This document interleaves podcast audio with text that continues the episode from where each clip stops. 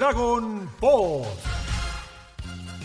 ¿Cómo les va? Bienvenidos y bienvenidas a este episodio cero de Dragon Pod, un podcast absolutamente dedicado a Dragon Ball, esa serie que tanto amamos, que tanto nos ha marcado nuestras infancias y nuestras adulteces también, porque nos sigue marcando y nos va a seguir marcando. Y bueno, obviamente un podcast hecho por fans, para fans, repasando lo, mágica que es esta serie. Mi nombre es Alegrau y bueno, primero mandarle un gran saludo al querido Alan Esquenone que no pudo estar acá, pero ahora sí presentando a mis compañeros de este universo 6, ¿no? Que dentro de, de, del mundo de Dragon Ball ahora sabemos que somos, o sospechamos que somos el universo 6. Eh, y quiero comenzar presentando a quien en mi opinión es un poco una enciclopedia caminante de Dragon Ball, el señor Nico Darfe. ¿Cómo andás, Nico? Hola, queridos, queridas, ¿cómo le va? Ale y toda la gente que está ahí escuchando. Eh, gracias por la enciclopedia, está bueno. Y vamos a jugar un poco con eso porque este podcast no solo va a tener la emoción y la pasión que nos hace sentir, sino también información, datos, curiosidades y un montón de los que no tiene acostumbrado el universo de Dragon Ball y sobre todo porque somos muchas personas y eso me gusta, ¿no? Sí, por supuesto, la idea acá es no solamente compartir nuestra pasión y, hablar de cuando éramos pequeños y pequeñas y veíamos Dragon Ball en las pantallas, eh, sino también por supuesto compartir información y compartir esa data que a lo mejor no todos ni todas ustedes que están escuchando eh, tienen eh, de primera mano. Y continúo presentando al equipo que, que, está hoy en este episodio cero. Continúo con la señorita Luna Ábalos. Hola Luna. Hola, ¿cómo están? Ay, qué emoción hablar de Dragon Ball. Y encima veíamos Dragon Ball en un canal que ya no existe. O sea, ya somos señores. Es como cuando pasás por el boliche que ibas de chico y ya está cerrado, tipo hay un, no sé, hay una casa de masaje, otra cosa. Realmente son estacionamientos ahora. una mueblería esa. Sí, sí, total, total. Eh, pero bueno, sobre todo a mí particularmente es un placer que, que, estés acá, Luna, porque además me resultó muy difícil, nos resultó muy difícil encontrar fans mujeres de Dragon Ball que quisieran este, participar y que supieran de, de, del mundo podcast, digamos.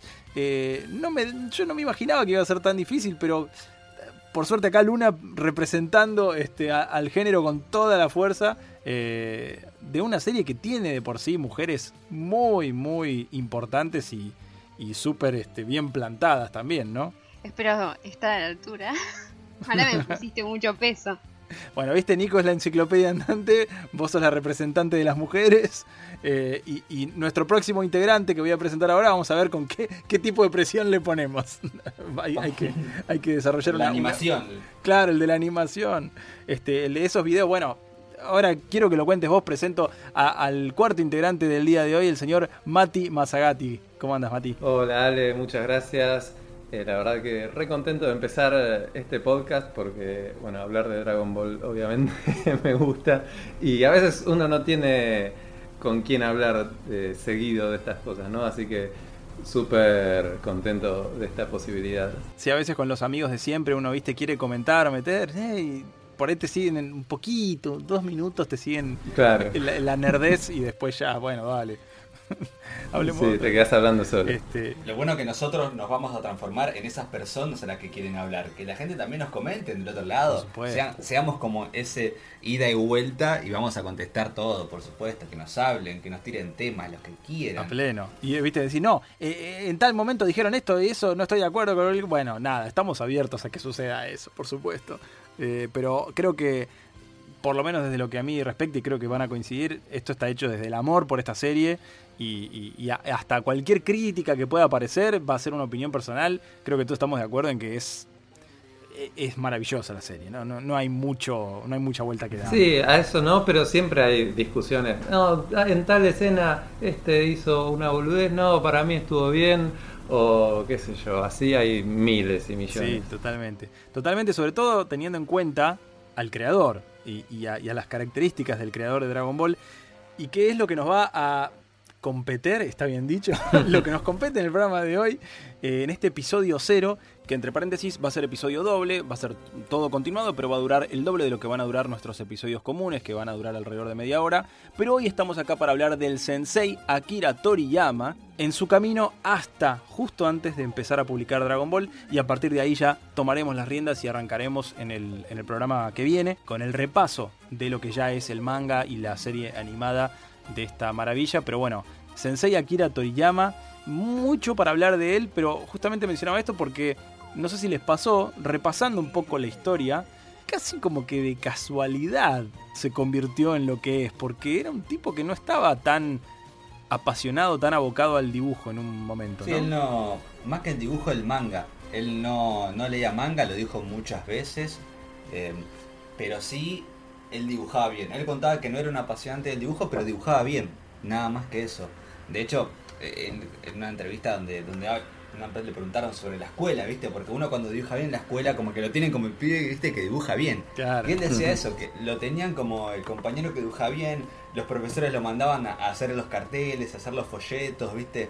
Para vender cosas en la escuela, pero a él le gustaba como nada más, como si ahora nosotros acá jugando a la pelota que me gusta, ¿viste? No lo tomaba como una, una profesión. Claro. De hecho, ni leía mangas, él dice, en su totalidad, pero sí era un fanático, un enfermo, apasionado de los dibujos animados. Eso siempre lo dijo. Hay una cosa muy, muy linda que, que también vi por ahí que un poco el, el mundo, el mundo del, del anime japonés, desde Osamu Tezuka, con Astro Boy y todas sus creaciones, estuvieron siempre muy influenciados por Disney. Es increíble cómo eh, la cultura occidental de la animación desde Disney fue lo que inspiró a hacer ese estilo con desde Osamu Tezuka en el estilo de, su- de sus dibujos con los ojos grandes lo, lo heredó un poco, lo- fue inspirado por Disney y Akira en una de las entrevistas cuenta que flasheó, por ejemplo, cuando fue al cine a ver Los 101 Dálmatas.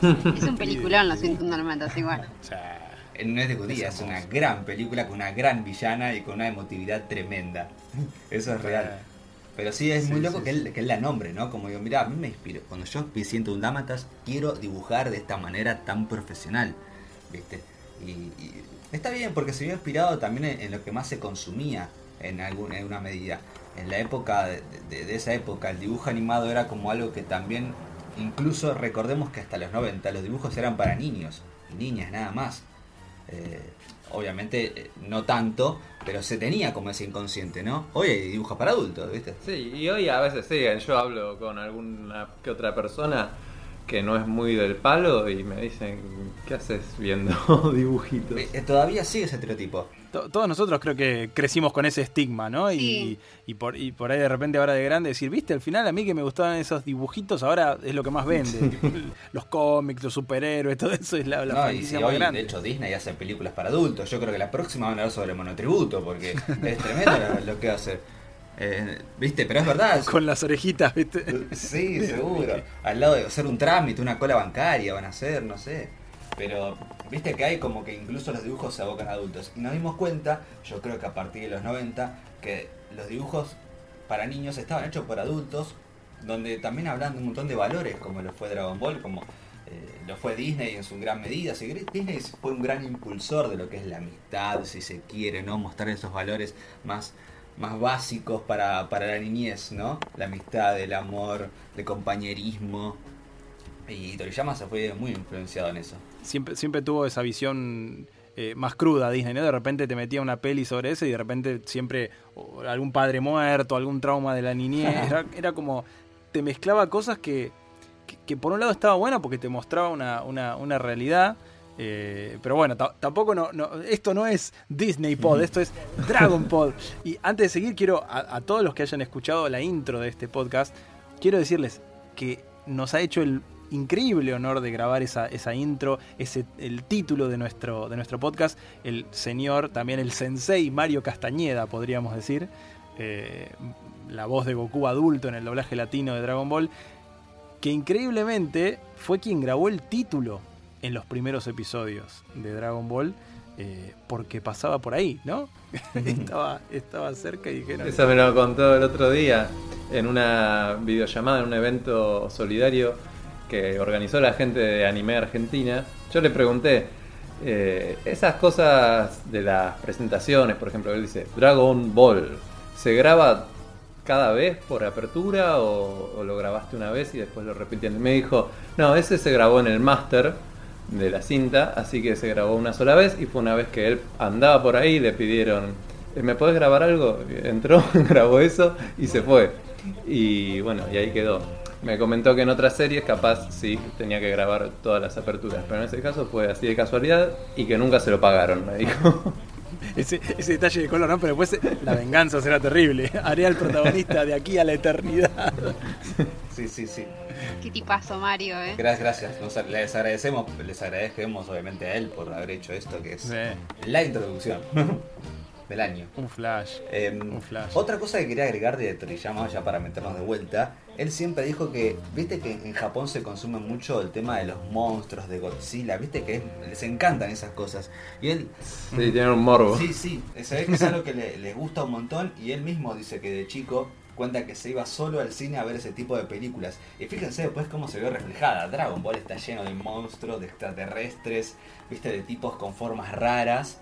Eh, y viste cómo todo va, va influyendo en la creación de su obra más, más, más grande. Sí, él decía que, de chico sobre todo le gustaba dibujar animales y, vehículos, que era- eran la- las dos cosas que más le gustaba hacer y, que eso lo vemos constantemente después reflejado. O a mí hay algo que me vuelve loco y me fascina es la manera de dibujar y, diseñar eh, aparatos, autos, motos, eh, mecas. Es un, aparte es una tiene un, un estilo tan marcado con muchísimas influencias que iremos repasando, por supuesto, pero eh, cosa más linda, cosa bien hecha que los diseños del señor Toriyama. Me, me- me inspira tanto cuando, cuando veo las ilustraciones que me, de verdad, es, es muy inspirador. Y, y se nota que le dan, le dan mucha importancia. Él mismo, de hecho, las tapas del manga original son todas con vehículos, o sea, no tienen nada que ver con la historia de la tapa. Está Bulma o Goku manejando, viste, Gohan manejando una moto. Y, y está bueno que, eh, que después más adelante lo veremos, pero Toei Animation le hizo un gran homenaje porque los ending, el ending de Dragon Ball es Bulma con todos vehículos. O sea, claramente también rindió un homenaje a- al creador, lo tomó como un proyecto serio Dragon Ball. Y- pero bueno, eso más adelante cuando empecemos en la animación, pero sí, él siempre contó que le encantaba dibujar los vehículos. Eh, en un momento después dice que hasta trabajó para empresas para diseñar vehículos, así como a modo de, hobby tampoco que era. Pero me gusta también esto de que de decir cuándo empezó su gusto por el por el dibujo y, él lo que dice en esta entrevista que si un día quieren repasar la historia de él, les recomiendo el libro eh, Dragon Ball Landmark, que es un libro donde tiene una entrevista gigante a Toriyama donde habla de la escuela, de sus trabajos previos, e incluso repasa todos los mangas de Toriyama en su vida. eh, y, y acá dice, por ejemplo, que en el secundario, o sea, sus viejos vieron como que le gustaba mucho el tema del dibujo o que le iba bien y fue un secundario dedicado al diseño donde ahí ya viste que empezás ya a darte cuenta que mira el dibujo es lo mío es lo que más me gusta y ahí es donde dice Bien, que mamá y papá Toriyama ahí, bien, Sí. bien. Ahí se terminó perfeccionando por suerte Em, y, bueno empezó a, hacer estas cosas incluso eh, después cuenta que cuando apenas se graduó ya empezó a trabajar en una empresa justamente en la parte de diseño de esa empresa. Eh, pero bueno, mucho no le gustaba. Siempre que nombra a la empresa de trabajar, no le gustaba nada, nada, nada, nada. Sí, a mí me mata esto que haya dicho de que no le gustaba ir en traje, no le gustaba levantarse temprano, era como, bueno, está bien. Era como me siento tan identificado. No me gusta ser adulto. Claro, es que es, es tremendo eso. Y hay una, hay una foto simpática que encontré por ahí, donde él está eh, en una de estas empresas y tiene un póster de Star Wars atrás, como que de repente lo ves y decís, salvando las distancias, pero, o sea, siento que soy yo, pero, pero con muchos millones de Mm. dólares y mucho talento. pero, sí. re normal. Claro, el cartelito de Do It For Him, pero todo tachado y con, con imágenes de autos. Total. Sí, sí, la verdad que se, se nota. El tipo, la verdad que hizo un poco este trabajo de, de- de- de- Bueno, lo que él aparte dice, no le gustaba la empresa, pero más adelante, años después, dice que le gustó haber laburado ahí porque ya empezó a conocer el mundo empresarial y la oficina. Porque la verdad, eh, si algo que él habló con un montón de mangakas y lo cuenta, es que, claro, eh, capaz el dibujante de manga no tiene mucho conocimiento de lo que es laburar en oficina. Porque capaz labura de su casa, tiene que mandar un, o sea, conoce otro tipo de trabajo. Y dice que a él le sirvió un montón tener eso de levantarse todos los días a una hora y de traje, eh, recibir órdenes, llevar papeles, viste, esta burocracia que no nos gusta. Él mismo dice que le sirvió mucho para el futuro, probablemente le haya servido para algunas historias, quién sabe. Es que sí, porque aparte dicen que, que el, oficio de mangaka en Japón es de lo más duro que hay. Si no, vayan a leer Bakuman, que, que es un manga que retrata muy bien eso también. Pero, es tremendo el nivel de exigencia con los plazos de entrega. Son profesionales, o sea, tenés que ser muy profesional. Así que, por un lado, eh, está bien que, lo hayan ordenado un poquito en ese caos que tenía, porque aparte le gustaba le gustaba estar en la calle jugando con los amigos, le gustaban los videojuegos, como que le gustaba estar divirtiéndose. Como cualquier eh, adolescente o posadolescente, imagínate, digamos. Eh, te, vos te gusta hacer lo que querés nada más, no otra cosa. Pero, pero está bueno, es verdad. Aparte él, recordemos cuando hizo Dragon Ball, eh, está en la época donde eh, hacía un capítulo por semana. ¿Entienden lo que es eso? Un capítulo por semana. Era una locura. Hoy es impensado. No, no, no. No, es tremendo. Por algo tiene 500 y pico de capítulos. Pero, pero bueno, me gusta contar también, si, si pudieron ver ustedes estando de lado, también leer la anécdota donde él se transforma en mangaka, que es donde él, es la típica historia de, ¿viste cuando ves esa estrella en televisión de, no, yo fui a un concurso o a un casting por un amigo y terminé quedando y terminé siendo la Claro. persona más famosa del mundo, ¿viste? ¿No entendés cómo?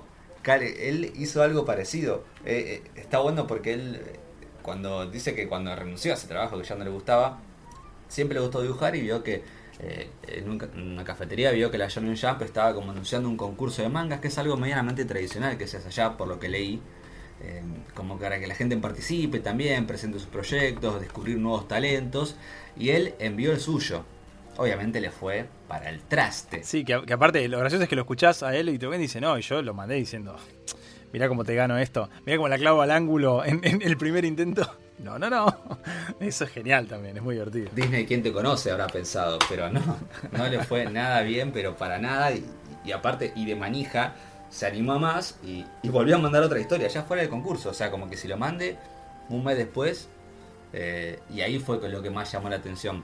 Que de hecho, él siempre que puede nombra a, su editor, que es eh, Torishima, que él dice que lo estima mucho, no solo porque fue quien lo descubrió, entre mil comillas, porque él dice esto, dice, claro, él manda esta historia que creó, que, era como interna, supuestamente no se puede decir cuál es, eh, según dijo él, ¿no? Eh, dice, Toriyama lo llamó y dijo, mira, no está bueno lo que haces, pero puede mejorar. Así le dijo directamente. Y la verdad que eh, empezó a hacer algunos laburos, empezó a mejorar y hasta que pudo tener sus primeras publicaciones, que no son mangas, sino que son one shot, son como, viste, un capitulito que saco para Shonen Jump. Pero, pero fue así, ¿eh? fue de caradura. Mandó una historia fuera de concurso de caradura y Torishima le dijo, che, mira, no me gusta la historia, pero eh, puedes ir, puede ir por este lado. Totalmente. Y, y así empezó. Hermoso. Una, coinci- una coincidencia un poco tonta, ¿no? Pero Toriyama, Torishima es como muy, muy, muy loco con ese, ese primer, esa primera palabra, ¿no? el Tori, que en japonés significa pájaro y por eso después el estudio de Toriyama se, se llama Bird Studio. Eh, pero es muy loco, ¿no? Esa, esa coincidencia y cómo lo importante que es, no, no sé si a ustedes les habrá pasado en algún proyecto de, de tener a alguien que te banque también, ¿no? Y que, y, que, y que te pegue y te diga, no, eso no está bueno, anda por acá, anda por allá.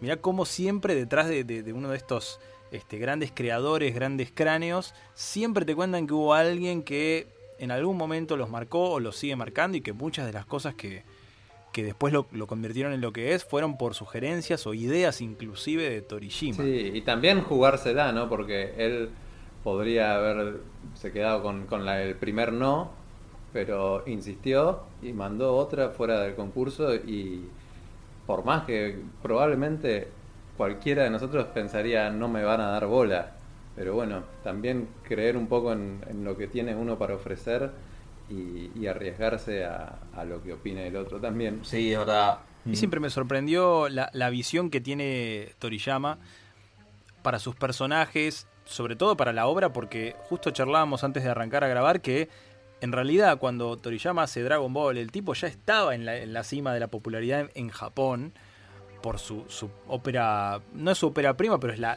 primera con la que rompe todo, que es Doctor Slump, que es una, una comedia al, al- al mejor estilo Toriyama, mucho más parecido a lo que es el principio de Dragon Ball tal vez. Eh, y que es justamente, según donde vi una, una entrevista, donde él había hecho un one shot como para presentarlo, donde el protagonista era Senbei Norimaki, que es el, científico este que creaba a Arale. Y, el editor le dijo, pero está bueno el personaje de Arale, ¿por qué no haces que ella sea la protagonista en vez del científico? Y ahí Toriyama fue como, ok. Y en esta entrevista le preguntaban, para los que no conozcan Doctor Slump, la protagonista es una niña cyborg, es un- un- una niña robot muy inocente y muy, muy, muy simpática y muy, muy linda ella. Este, que tiene super fuerza, vuela y, y sus aventuras en Villa Pingüino, ¿no?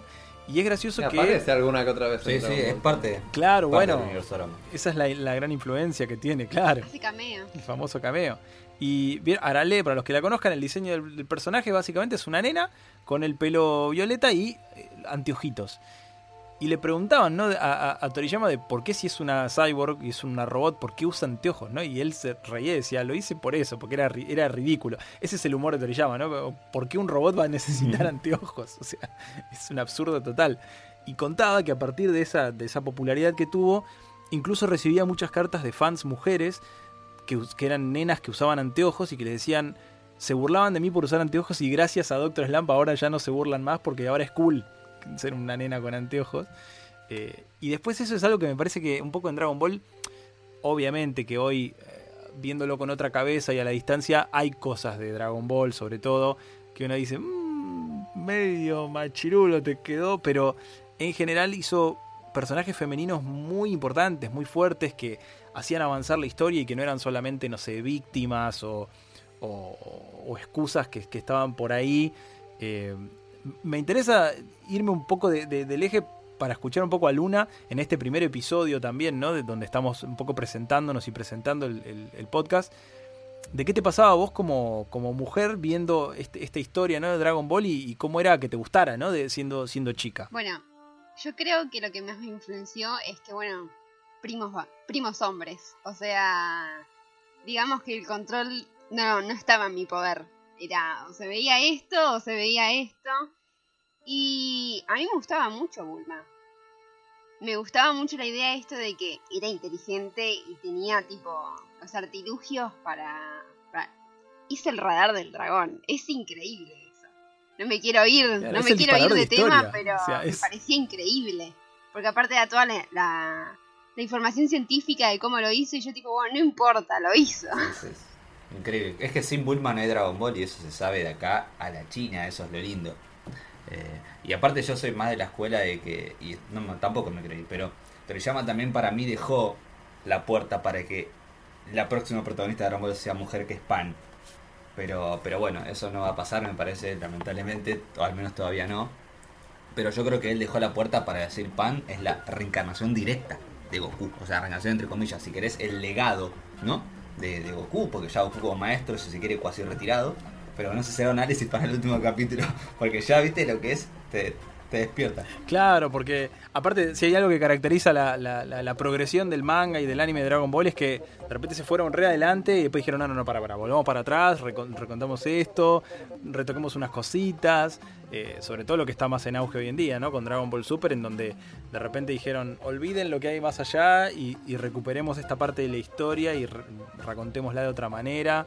Eh, pero sí, es, e- es muy loco ver eso, sobre todo pensando en un tipo eh, que nació en Japón, en, si mal no recuerdo, en el año 55, 5 de abril. Ahí me acordé, 5 de abril del 55. Ariano, como no podía ser de otra manera. Pachi. totalmente, totalmente. Pero, pero es muy loco, o sea, me resulta loco eso, ¿no? Ver cómo, cómo el tipo tenía, tenía una visión de, de- de- de las historias y viendo Doctor Slump inclusive, tiene un humor, es muy bueno, es muy bueno, la verdad que, que- estaba condenado al éxito, me parece, porque no solamente por el nivel de dibujo, que me parece de los mejores mangakas que, he visto, un estilo único además, creo que es hiper reconocible. Eh, ¿No les pasó alguna vez de encontrar por ahí un videojuego, ponerse a jugarlo y decir, esto, este, este personaje es re Dragon Ball y averiguar y darse cuenta de que el diseñador de personajes era Toriyama? Sí, Chrono Trigger, Dragon Sí. Quest. Chrono 3 es tremenda. Chrono Trigger a mí me- fue, fue exactamente con ese con el que me pasó que dije, esto es re parecido. Sí, es un estilo muy, muy particular. Aparte, como decís vos, creo que, que el humor es una cosa que él, él siempre le gustó hacer humor. De hecho, casi todas las, bueno, eh, por así decirlo, Doctor Slump es todo humor. eh, y después de Dragon Ball fue un gran salto para él porque Doctor Slump, si uno lee lo- los tomos o los mangas, son todos historias autoconclusivas. O sea, es un capítulo que empieza y termina. Ya la historia narrativa de él empezó con Dragon Ball, donde realmente se la jugó. De hecho, hizo más de 10 años esto, imagínate. Doctor Slump, que tuvo 230 y pico de capítulos, eh, hizo por 4 años. No es poco, tampoco. Pero bueno, eran todas historias autoconclusivas. A mí me parece que en Dragon Ball ya dijo, bueno, ya tengo que crear una historia con una narrativa, más de fondo, más personajes, un pasado, viste, de, todos los que vamos a ver. Pero me parece que está bueno también andar con esto de que, eh, ya que estamos hablando de, del pasado de, Toriyama, que, estaría bueno nombrar cuál fue su primer manga que hizo, su primer, si se quiere, one shot que sacó en la Shonen oficial. Y está en internet, lo pueden ver, eh, se llama Wonder Island que es, es, es, un, es, un, tipo que va a una isla muy rara, muy misteriosa, aparecen un montón de, de monstruitos raros, ¿viste? Pero se nota que es muy de su estilo, que él quiso jugar y, y quiso hacer eso. Totalmente. Y digo, con primera vez quiero meter humor, quiero meter un poco de monstruos en un lugar extraño, una isla que, que tiene de todo, cuando lo vean es como rarísimo, pero es un one shot y, y, y ahí ves cómo es el estilo de Toriyama, es re loco porque después ves ese estilo de dibujo más adelante. Sí, es muy loco. Yo, a mí me gustan mucho los, los one shot. A mí me acuerdo que en una época estaba obsesionado con Kajika o Kajika, como, como se no conoce en muchos lados, que es así también la historia de un, de un, pibe con una cola de zorro. Y me encantaba, no sé por qué, no, es una historia muy simple, no, no, no, no, es, no es algo wow, pero, pero es muy loco además ver eso, ¿no? Ver como las obras satélite de, de Dragon Ball, que yo tengo entendido incluso que cuando llega el momento donde él tenía popularidad y él da por finalizado Doctor Slump y de la editorial le dicen, mirá, tenés que hacer algo con un poco más de acción. O sea, estás en una revista de shonen, a los pibes les gustan las piñas y tenés que meter algo con, con, acción, con artes marciales. Fue, fue un poco así, ¿no? Nico, no sé si vos por ahí lo tenés más claro. Sí, sí, a ver, es como todo negocio. Él cuenta que Torishima le dice, mira, Akira, vos estás en el auge, tu nombre, viste, como un músico que está en el auge, sacó un tema ya o grabó un tema con otra persona o algo, eh, mira, vos estás en el auge, tenés un manga exitoso y encima él apenas saca Doctor Slam al año. Toy Animation le compra los derechos para hacer la, la, serie animada y la serie animada es un éxito tremendo. Si mal no recuerdo, estaba los viernes. Premio de, ¿Mm? de la editorial Shogakukan, creo que al mejor mangaka del año. Sí, una bestialidad. Él venía haciendo un éxito en el, en el mundo de, del manga y de la animación. Menos de 30 años tenía. No, no. Tremendo. Es increíble. Entonces su nombre como que ya venía siendo importante. Entonces le dijo, mira, yo diría que empiece a hacer más laburos para que obviamente venda más. Primero, el Toriyama trabajaba ahí, quería que venda más, ni hablar. Pero aprovechá, créate algo. Y, y, es más, él cuando terminó Doctor Slam hizo un par de one shot que es muy loco. Porque si tienen la chance, googleenlo. Porque hay dos que son casi como. Esto es la previa a Dragon Ball. Que son. Eh, se llaman las aventuras de Tampú. Uno y otro es Dragon Boy. Imagínate ya con el nombre te das cuenta que es como la previa. Pero son one shot que él los eligió como one shot, pero se tomó un año. Entre el último capítulo de Doctor Slump y el primero de Dragon Ball pasó un año. Y ese año se lo tomó para hacer una historia narrativa. De hecho, que es lo que le pidió Toriyama. Bueno, me encanta el humor, pero como dijiste vos, Ale, vamos un poco más por las peleas, el quilombete. Eh, un poco una historia que, que tenga que ver con una aventura, viste, que sea a largo plazo, por así decirlo, no que sea una historia que se autoconcluye en el mismo capítulo. Claro. Entonces, bueno, por, él se lo tomó en serio y, y, estuvo un año craneando Dragon Ball, no es una joda. Pero por favor, si pueden googlear las aventuras de Tampú y Dragon Boy, es tremendo. De hecho, Dragon Boy es igual, igual a Goku, con el mismo traje. Sí. El pelo es diferente. Es como un boceto previo, ¿viste? Sí, es que. Es, sí, sí, es re prototipo a Goku. Sí, sí, es, es, es Goku chiquitito con el pelo de Gohan. Sí. Y encima ahí eh, digamos, es, lo van a encontrar como el one shot entero. Hay una esfera encima también, donde él hace un truco de magia de esa esfera y sale un dragón, que es un Shenlong. Es igual a Shenlong, pero chiquitito. Es, es tremendo. No, no, no. Van a ver un montón Qué de lindo, cosas. hay una princesa que es muy parecida a Milk, de chiquitita. A Chichi, a Chichi. Milk. Es muy gracioso como... Ya hablaremos también del doblaje que yo siempre destaco, ¿no? Siendo parte de la, de la industria, eh, veo mucho eso y digo, el doblaje de Dragon Ball es casi impecable. Hay detallecitos mínimos aquí y allá, pero bueno, ya lo iremos repasando capítulo a capítulo. Eh, pero bueno, uno de los cambios más grandes sí es el nombre de Milk, ¿no? que era Chichi y que bueno, en Latinoamérica, sí. sobre todo en México, Chichi es una referencia a una parte de, del cuerpo femenino. Entonces, Por eso la cambiaron, ¿no? Claro. Sí, está bien. Ahí es una lógica. Y, y para, y no me quiero quedar esto con las aventuras de Tampú, que Sí. es el otro, que es también otro one shot, es un niño robot muy parecido a Gohan, que cae de la tierra, o casualidad igual que Goku, cuando es chico, eh, se cruza a alguien que es muy igual a Bulma, muy igual a Bulma. Y saben que vemos ahí por primera vez, ¿vieron las famosas cápsulas Sí. de Dragon Ball donde Bulma tiene guardada, por ejemplo, la moto, una casa y eso? La Hoi Poi. Esa, esas cápsulas aparecen en Dragon Ball. Yo encima mirá, acá mientras vos lo decís, yo estoy buscando, que se escribe para los que quieran buscarlo, bueno, The Adventure of Tong Po, ¿no? Como T-O-N-G-P-O-O. Y ya la imagen que te aparece es el, el- el pibito, ¿no? Pero está montado en una moto voladora que vos decís, ¿cuánto tarda este chabón en dibujar esa moto? O sea, está 10 horas dibujando la moto y 2 minutos dibujando al pibito. Es un enfermo. Posta, Yo me- me- cuando me veo esa- esas, esas tapas, digo, me lo imagino dibujando el personaje y diciendo, le falta un vehículo a esto. No, pero si no, no se explica. Algo muy simpático que contaba este en una entrevista que vi es que con la mujer él se casó en el año ahí cuando, cuando al mismo tiempo cosas locas, ¿no? Salió mejor mangaka, a los dos años se casa y al mismo tiempo, un día antes de casarse, sale como uno de las, la- una de las personas más ricas de Japón, con lo cual su, su casamiento se llenó de periodistas que le iban a preguntar por la guita y qué iba a hacer con la plata y él como siempre fue medio desastre con la guita, como que no, no sabía mucho qué hacer. Y, y otra cosa interesante que contaba es que él desde chiquito parece que eh, era muy obsesivo y cuando se le metía algo en la cabeza que quería, no paraba de dibujarlo. Entonces, de repente quería un caballo y se la pasaba dibujando caballos, caballos, caballos. Quería una moto y dibujaba motos, motos, motos. Y claro, esa, esa cosa medio de, de- de repetición, indefectiblemente con el talento de él, hace que se volviera un perfeccionista en, en- en el diseño industrial, ¿no? Porque es eso, es un gran diseñador industrial. De hecho, no sé si llegaron a ver por ahí que hasta diseñó un auto para una empresa de autos eléctricos. Sí, sí, lo hizo como... Está loco. Es, es muy loco. Y aparte, o, o si quieren también pueden googlear los pósters de Dragon Ball, donde él le pone un detalle a las motos, a los vehículos.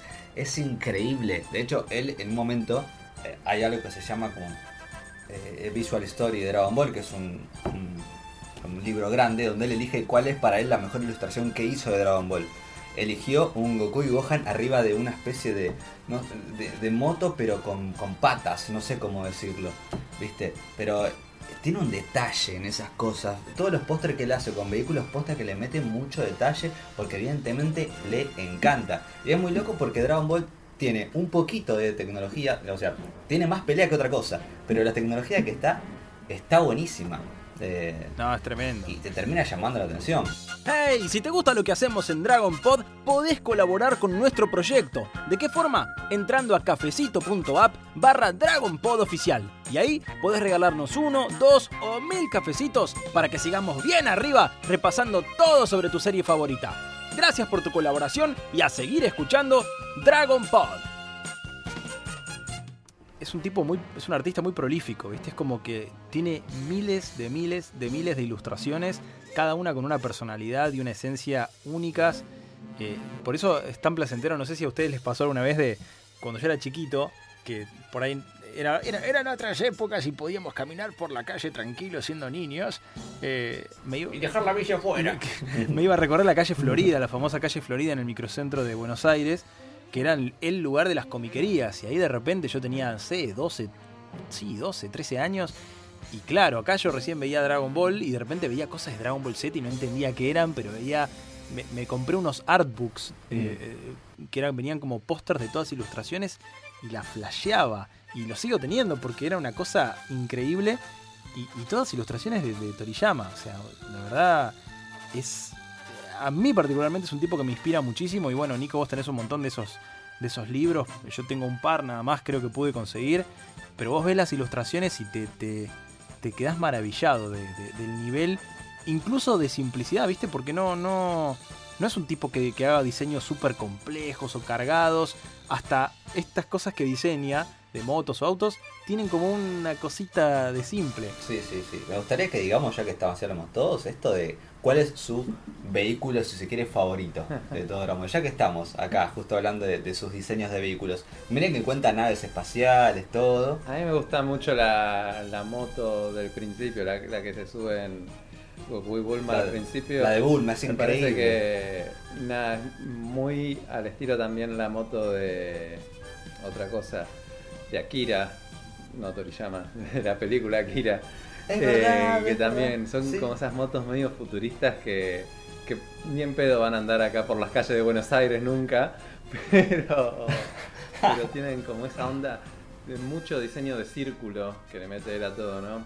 Eh, círculos completos, o sea, esferas en las ruedas. Sí, cero Eh, ángulos. Todo, es todo, claro. todo fluye, ¿viste? Las casas también son circulares, eh, todo es así y, y bueno, y eso me parece que, que está buenísimo en, en la moto y otra que me gusta mucho pero me quedo así como con más facherita en la moto, la máquina del tiempo de Trunks me parece un diseño muy...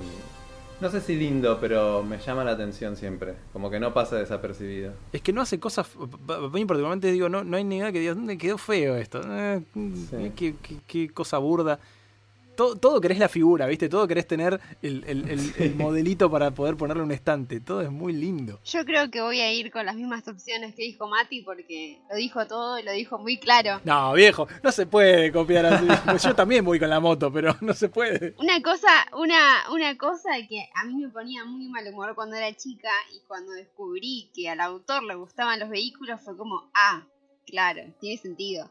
Pero me molestaba mucho ponerle, me acuerdo que hay un capítulo de relleno en el que Goku va a sacar la licencia. El mejor capítulo de ¿para todo Dragon? Ball. No, no, Pero es el ¿para mejor qué? episodio. Decía, no tiene sentido, me ponía de mal humor porque era tipo este chabón se puede volar y quiere ir a sacar la licencia, no tenía sentido, así que cada vez que había autos o algo en, en personajes que podía volar, me desesperaba. que es parte, para mí es Sí. de los mejores, si no es el mejor capítulo de relleno Es de toda la historia del anime.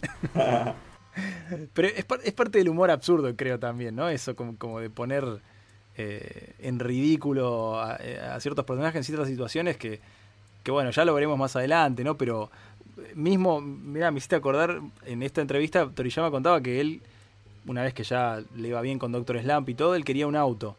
Y que la mujer, le, le preguntaban, ¿viste? ¿Y, tu mujer qué dice? Porque claro, primero, en Japón no todo el mundo anda en auto. Es como no es difícil porque son muchos, los autos en general son cosas chiquititas y él contaba que él como vivía medio en un suburbio, él se había comprado un auto y lo que hacía era ir hasta el supermercado, dar una vueltita y volvía a la casa. Y me hizo acordar y no tengo dudas de que a lo mejor hasta se inspiró en eso eh, en Kaiosama cuando daba la vuelta a su planetita con el auto y volvía al mismo lugar me hizo acordar mucho a eso y eh, lo quiero es como que lo quiero abrazar a Toriyama todo el tiempo te quiero abrazar Y- Sos y- muy y- tierno es muy curioso porque ese relleno en realidad está basado en una etapa de. En un capítulo la tapa es eh, eh, Goku y Piccolo andando en auto. Sea, viste que él dibujaba tapas randoms generalmente. Y, y era en eso. Y creo, o sea, hasta el relleno está bien en Dragon Ball, ¿entendés? Como que, bueno, Sí. nos inspiramos de acá y vimos qué onda. bueno bueno bueno ya llegaremos a una parte a ver si todo el relleno está bueno ¿eh? tengo mi opinión Sí, yo ya pienso, yo ya, yo ya tengo mis dudas. Sí, basta, basta con la polémica porque no vamos a adelantar. Ale, no Yo no- tu vehículo. Mira, yo coincido, mira, hasta tengo, acá no lo tengo porque estuve, estuve haciendo embalaje, no le puedo mostrar porque ustedes nos escuchan, pero nosotros, por lo menos a mí me están viendo, soy el único creo que tiene la camarita puesta, eh, pero les podría mostrar porque tengo la motito, Oh, la lindo. motito del, del- del primer episodio, eh, muy muy hermosa, que la encontré en un, en un coso de descarte en una, en una tienda en Japón, estaba ahí entre cosas baratas y estaba ahí y dije, no puede ser posible, cosas que te pasan solo en Japón. Eh, acá creo que lo mismo lo venderían a 20 mil pesos, ¿viste? Y seguro alguien lo compraría. Pero creo que no puedo dejar de mencionar, como concepto y como diseño, las naves Saiyajin. Esa pelota de tenis hermosa es, es, es, es un objetazo. Que, Es- que- sí, que, que para mí ahonda entre lo cómodo e incómodo. Porque ves que tiene como un, un asiento lindo, copado, pero es tan chiquito que viaja, a veces dicen, no, viajamos, faltan 30 días para viajar. 30 días ahí adentro yo me muero, ¿viste? No, pará, y, y Vegeta y Napa un año. Un año. Y Vegeta es chiquitito, imagínate Napa. Claro, porque el asiento parece copado, pero un año viajando, ¿no? Pará, ¿no? Me encanta. Están buenos igual, la verdad que me parece muy original. Aparte es individual, son naves chiquititas individuales. Eso también está bueno. ¿A vos, Nico, cuál te gusta? A mí me puede la, eh, la máquina del tiempo, me encanta, pero el nave de Freezer me parece brillante. Porque tiene un aspecto hasta de, de villana esa nave, ¿entendés? Porque tiene como Sí. esas patas tipo araña. O sea, eh, tiene como todo un concepto muy de esta nave tiene poder, tiene maldad, ¿viste? Es grande y, y ostentosa. Como es Freezer, ¿entendés? Es como la nave Claro. ideal para Freezer. A mí me, me- encantó esa nave. Sí, yo creo que eso lo, vamos a ir repasando, ¿no? Pero obviamente tiene muchísimas influencias de, de- de- diseños de películas de ciencia ficción de, de esa época, ¿no? De Star Wars, de Alien, eh, de un montón de cosas que ya iremos repasando. Pero aún así él le da una, como una vuelta de tuerca y le, le da una personalidad propia que tiene que ver mucho con lo infantil, ¿no? Porque creo que Toriyama tiene un estilo muy infantil en el, en el, en el sentido de la inocencia, ¿no? Y de la simpleza. Es como. Es así. No, no, no hay mucha vuelta que darle. Creo que en la, en la previa de, de este podcast, yo por lo menos contaba que también soy parte de un podcast sobre Caballeros del Zodíaco, sobre Saint Seiya, y que cada personaje, cada decisión, cada hecho es súper analizable y, y te vas para atrás y dices, pero pará, ¿qué habrá podido hacer? No, acá podría haber. Es como que tené- ahí se puede armar un trasfondo y sin embargo en Dragon Ball es como. Siento que no hay tanto lugar para el, para la- para el cuestionamiento. Los, son como personajes más reales, más como, bueno, no, y lo hizo porque su personalidad es así. No hay mucho más para debatir, no sé qué les pasa a ustedes. Sí, me parece también que, que Dragon Ball está planteado desde la simpleza, ¿no? Eh, la historia.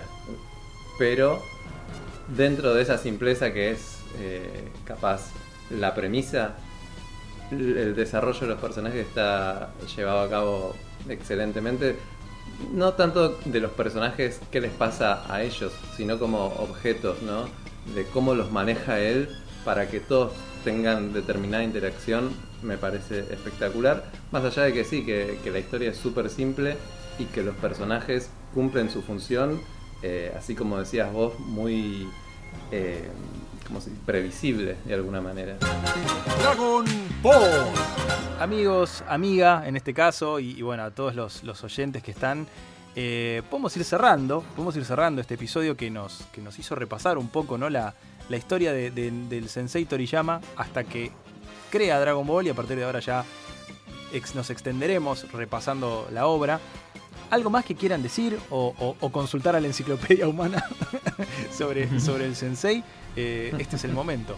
Algo que a mí me llama mucho la atención es esto de que no quiere dar la cara. Que como que se tapa. Sí. Hasta eso tiene. Nunca le gustó, de hecho la- las últimas entrevistas se- se- no aparece, se tapa la cara con algo, hasta hasta lo hace físicamente. Hace no mucho hizo una entrevista con el creador de Slam Dunk y él salió, sacaron la foto los dos juntos y él salió con un libro en la cara, tapándose la cara, ¿entendés? O sea, hasta incluso cuando están vivos no quiere que se haga la cara. Nunca le gustó igual eso, se ve que para mí iba por obligación, digo, cuando hacía entrevistas previas a Dragon Ball, a Doctor Slam, que fue a televisión y fue a un montón de lugares, yo creo que hasta incluso... eh, bueno, él justamente esto, mira, voy a contar que también está bueno que puede ir a evolución. En un momento le preguntaron sobre, viste que hay muchos mangakas que se ponen apodos. Sí. Eh, y él dice que le hubiese gustado mucho ponerse un apodo. Imagínate qué nivel de, de no fama que le quería. Lo que pasa es que Torishima le dijo, mira, los apodos no venden, venden los nombres. Eh, o sea, si se hace famoso una obra, se hace famoso el nombre. Y ese nombre va a ser quien después, si hace otra cosa, te va a dar más relevancia. Entonces él como por obligación tuvo que poner el nombre de Akira Toriyama en todas sus obras. Lo que pasa es que él en Japón es, es como Maradona, o sea, e- e- es, posta, ¿no? A él lo reconocen, y hay gente que hace medio vigilia en, en su casa y, y sigue sus movimientos. Es, es difícil ser Toriyama. Sí, la, más, o sea, si no te gusta, ¿no? Porque seguramente, aparte me, me encanta el, mit- el mito de que vive en un palacio, en una isla, ¿viste? Ese es el mito, el mito favorito de Toriyama. Sí, sí, pero, pero nos quedamos manija todos de, de más entrevistas, ¿no? De, de, de- de tenerlo en una convención. Sí. Yo no sé, aunque sea de lejos, le quiero Sí. tirar un besito. No sé. Claro, verlo un poquitito tipo- nada más. cerca. Un pelo nada más, un ojo chino, lo que sea. Baja, ponele. Un ojo, un ojo chido. Pero, Señor. no, pero si le gusta la, la historia de Toriyama, yo les recomiendo Dragon Ball Landmark, que lo, lo pueden ubicar, eh, supongo que se deben conseguir. Lo pueden comprar en nuestra tienda online. Estaría buenísimo, ¿no? Aparte, como se lo pagarían, no, yo lo pagué esto, o sea, no, no me lo regalaron. Claro. Pero la verdad que habla de todas sus obras, previa a Dragon Ball, todo su- incluso hasta habla de, obviamente él antes de hacer su primer one shot, también hizo algunas colaboraciones, como para, para decir, bueno, te meto acá, viste, en el mundillo y hacer guion, porque él sí algo que tuvo mucho mucha facilidad, y él mismo lo dice a lo largo de los años, en hacer guiones. Eh, no, no solo en dibujar, sino en hacer un buen guion autoconclusivo, una historia que empieza y termina, un guion que capaz es a largo plazo, y después ves como algo que fue un problema al principio se resolvió dentro de 10 capítulos después del manga. Entonces, él mismo dice que a lo largo de los años le fue facilitando hacer un guion. De hecho, cuando le preguntaron sobre la batalla de los dioses, que, que supuestamente él hizo toda la película, andás a ver si es real o no, pero él dice que ya le es más fácil a esta altura de la vida hacer un guion, porque para él es cortito, claro, después de 10 años de laburando Dragon Ball haciendo guiones todos los días, hacer un guion de hora y media eh, no es nada para él. Sí. Incluso, bueno, esto que, esto que decís también y con, con el apoyo del editor y, y otra cosa que él destaca, porque él se casó con una mangaka también, eh, que acá tengo el nombre, Yoshimi Kato, que creo que tiene un seudónimo cuando, cuando, cuando publica, pero ahora no lo encuentro. Pero él decía mucho que, que su mujer sabe mucho de, de- moda, sobre todo, y que entonces to- cada vez que tiene que diseñar un personaje o, con el vestuario de los personajes, la mujer lo apoya mucho y, le, da muchas indicaciones. Entonces, es loco, ¿no? Porque también es eso, es aparece el nombre publicado de Akira Toriyama, pero hay un montón de gente atrás que, que le debe dar una mano grosa. Y un día le voy a contar cómo creó el famoso Kamehameha, que no lo creó él, aunque no lo. cuando lo lean quién lo creó. En el morir. próximo episodio. ¿Viste? Hay tanto ahí atrás que no se sabe.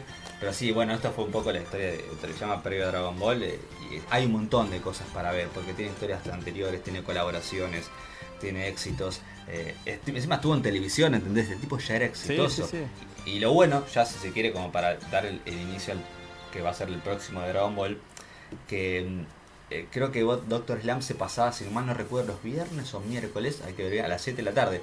Y como mantuvo ese bloque, cuando arrancó Dragon Ball en anime también, mantuvo ese día a las 7 de la tarde.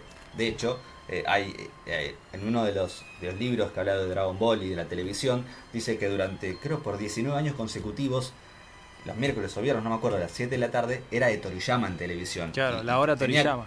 Claro, tenía un nombre como era de Toriyama Block, se le decía, porque imagínate un tipo que estuvo 19 años al aire con sus animaciones o con sus mangas, si se quiere. Sí, sus ¿entendés? historias, increíble. Claro, sus historias. E- Entonces, la verdad que él ya venía cosechando mucho éxito previo a Dragon Ball. Por eso también tuvo ese empuje Dragon Ball, digo, más allá de, de- de todo, porque cuando si quieren arrancamos con Dragon Ball, yo le, eh, después les contaré cómo al principio no le fue nada bien. Pero nada es literalmente nada, y lo dice él y se lo dijo la Shonen Jump. Mira que esto Claro. no va ni para atrás ni para adelante, Akirita. Cambiame algo, Totalmente. meteme algo. Bueno, pero eso, por eso va a haber, va a haber tiempo, vamos a tratar de, de- de ser lo más organizados posible eh, a partir de ahora, repasando todo lo que es la serie, porque hay tantos capítulos y tanto por repasar que vamos a tratar de ser compactos y concisos para repasar todo de la mejor manera posible y dar toda la información este, que sea necesaria y linda. Así que no se pierdan, esto fue el capítulo cero para presentar a Dragon Pod, para presentarnos nosotros y nosotras, y, ya empezaremos a repasar la saga de Pilaf, esa primera saga eh, de, de la historia en los capítulos posteriores.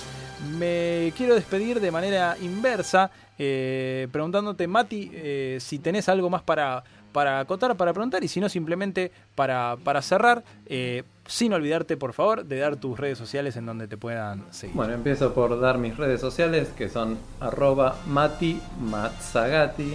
Mazzagati es Mazzagati con doble Z y doble T. Mati Mazzagati. Ahí pueden ver las cosas que hago, que por lo que soy más conocido es por hacer videos en donde mezclo actualidad argentina con anime, una mezcla rara que, que está buena. Eh, y después de agregar eh, que es un camino súper largo que vamos a empezar a disfrutar juntos y que hay muchísimo para El camino hablar. de la serpiente. El camino de la serpiente, que hay muchísimo para hablar y que lo vamos a pasar bien. Luna, Eh, bueno, voy a dar mis redes también, como Mati, lo voy a imitar. Que me pueden encontrar en Twitter como Lunática con doble T y en Instagram como Luniábalos con doble. Y también estoy en un podcast, o sea que soy tiro el chivo, Muy bien. que lo encuentran como theburn.bookpodcast. excelente.